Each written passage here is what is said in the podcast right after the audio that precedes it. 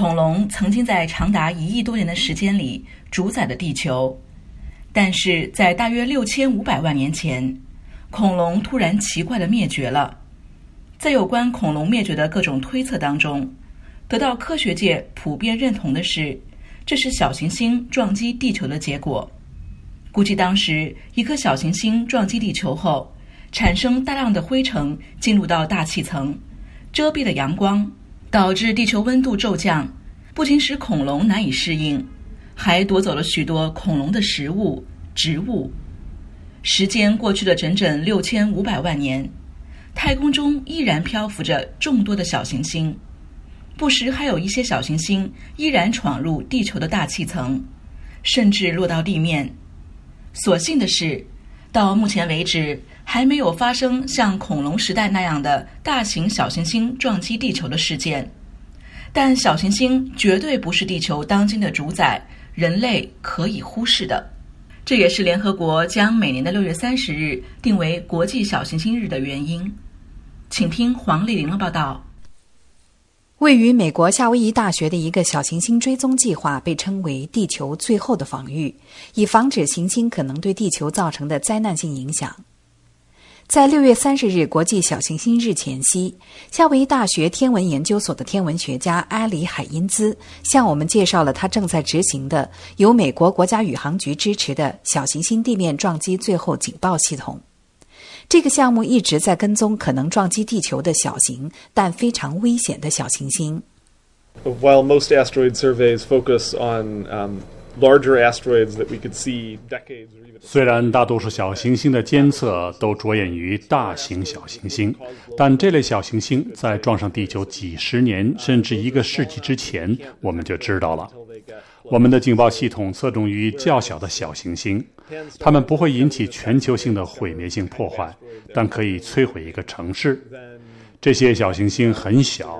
以至于我们在它们接近地球之前无法监测到它们。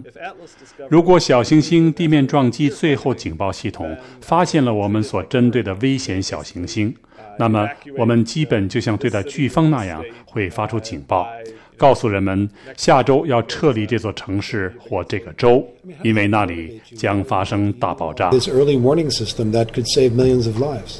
位于美国亚利桑那州图森市附近的斯图尔特天文台的卡特琳娜巡天项目，主要目的就是发现直径大于一公里的小行星。而海因兹所工作的小行星地面撞击最后警报系统，关注的小行星要小得多。尽管这样，这些非常小的小行星对人类而言仍然非常危险。Large asteroids, kilometer-sized asteroids, very well known. 大型小行星，也就是直径千米大小的小行星，我们几乎所有人都知道。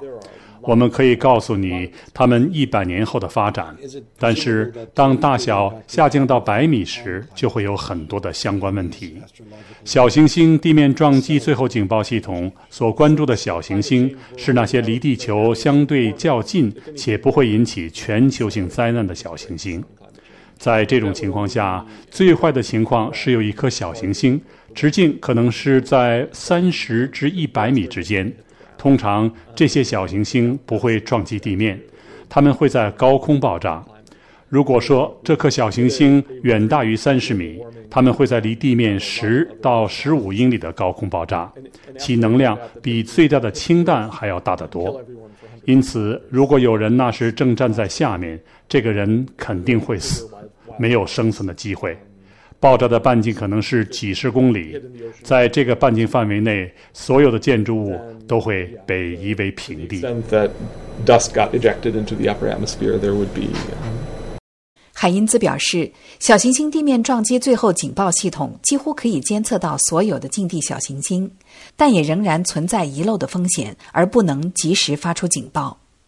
The worst case scenario is, you know, that happens without warning. And at present, um, 最坏的一个情况是，这一切在没有警报的情况下发生。目前，这种可能性仍然是存在的，因为现有的系统不能监测到从太阳里出来的小行星。因此，只要它不是从太阳里出来的，我们绝对会看到它。我们已经完全覆盖了整个天空。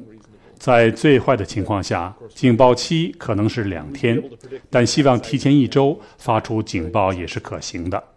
这样，我们就可以非常准确地预测小行星撞击的地点和时间。我们会撤离人员，告诉他们基本上他们的城镇将被摧毁，必须撤离，否则将会丧命。and that was in a remote region of Siberia. 上一次小行星撞击地球并带来毁灭整个区域的危险冲击，是一九零八年，发生在西伯利亚的一个非常偏远的地区通古斯。当时有上百万棵树被炸毁。人们过后从这些树木在巨大的冲击波过后掉落的模式，看到了撞击的威力。Um, another very interesting, very relevant event was uh, the Chelyabinsk impactor.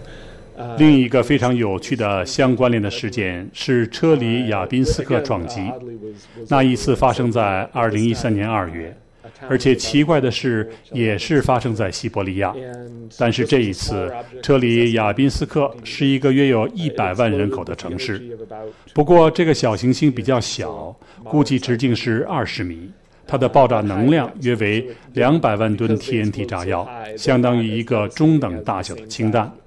但它在大气层中很高的位置爆炸，因为小行星爆炸的位置如此之高，所以它们不像同样大小的核装置那样具有毁灭性。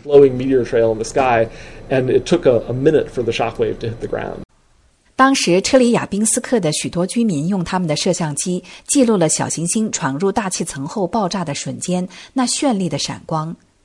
很多录像也记录到了闪光之后巨大的冲击波带来的后果。The asteroid it was a, a meteor brighter than the sun, and then it exploded with this huge flash. 这颗小行星比太阳还亮，爆炸后发出了巨大的闪光，所以那天有很多人对着天空拍摄视频，看着划过天空的这条奇妙的流星轨迹。过了一分钟后，冲击波才落到地上，因此在闪光过后一分钟发生了令人难以置信的冲击。人们立刻丢下了相机，但这次事件中并没有任何人死亡。冲击波打破了很多窗户，也确实造成了至少数千万美元的损失。有上千人寻求医疗救助，很多人是因为他们被破碎的玻璃划伤了。Is more of a, a once per decade type of event. 几乎每年都有直径五米左右的小行星撞入地球的大气层。二零一三年，车里亚宾斯克直径二十米左右的小行星撞击的几率大概是每十年一次。一九零八年，通古斯发生的毁灭整个区域的撞击是在一百一十二年前，此后还未发生过类似强度的撞击。Well, it certainly motivates me to be careful and try not to miss anything. 肩负的责任促使我要小心，不要错过任何东西，因为威胁很小，风险很低。在我们研究小行星的人中间，存在着一种奇怪的悖论：我们看似悠闲，实际上很努力，但总体来说压力不大。但是我们都知道，在任何时候，我们都可能在短时间内突然成为世界上一群最重要的人。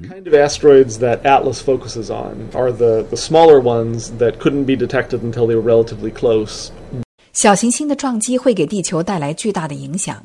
六千五百万年前的那次撞击导致了地球温度骤降。现在由于人类的活动，地球大气层的温度正在暖化。未来可能的小行星撞击又会给地球的气候带来怎样的影响呢？Since the climate change we're worried about right now is a warming, if anything, 由于我们现在担心的气候变化正在升温，如果说小行星撞击地球对气候有影响的话，那就是它们会减缓气候变化，阻止气候变化。但这种撞击只会比我们在小行星地面撞击最后警报系统中寻找的撞击事件要大，而且是小行星必须撞到地面，然后它会将尘埃带入平流层，从而冷却气候。因此，小行星撞击对全球变暖会有所缓和，但还有许多其他更严重的问题。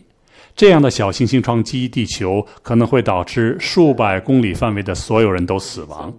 爆炸和冲击波可能会引发野火，如果它撞到海洋里，可能会引发海啸。这样一来，如果尘埃喷到高层大气中，就会出现全球变冷，庄稼可能会欠收。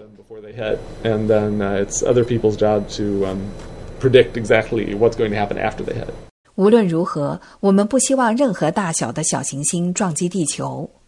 对于不可避免的撞击海因兹这样的天文学家不斥为地球的守护者保护着地球上每一个人远离来自小行星的威胁。黄丽玲联合国纽约总部报道。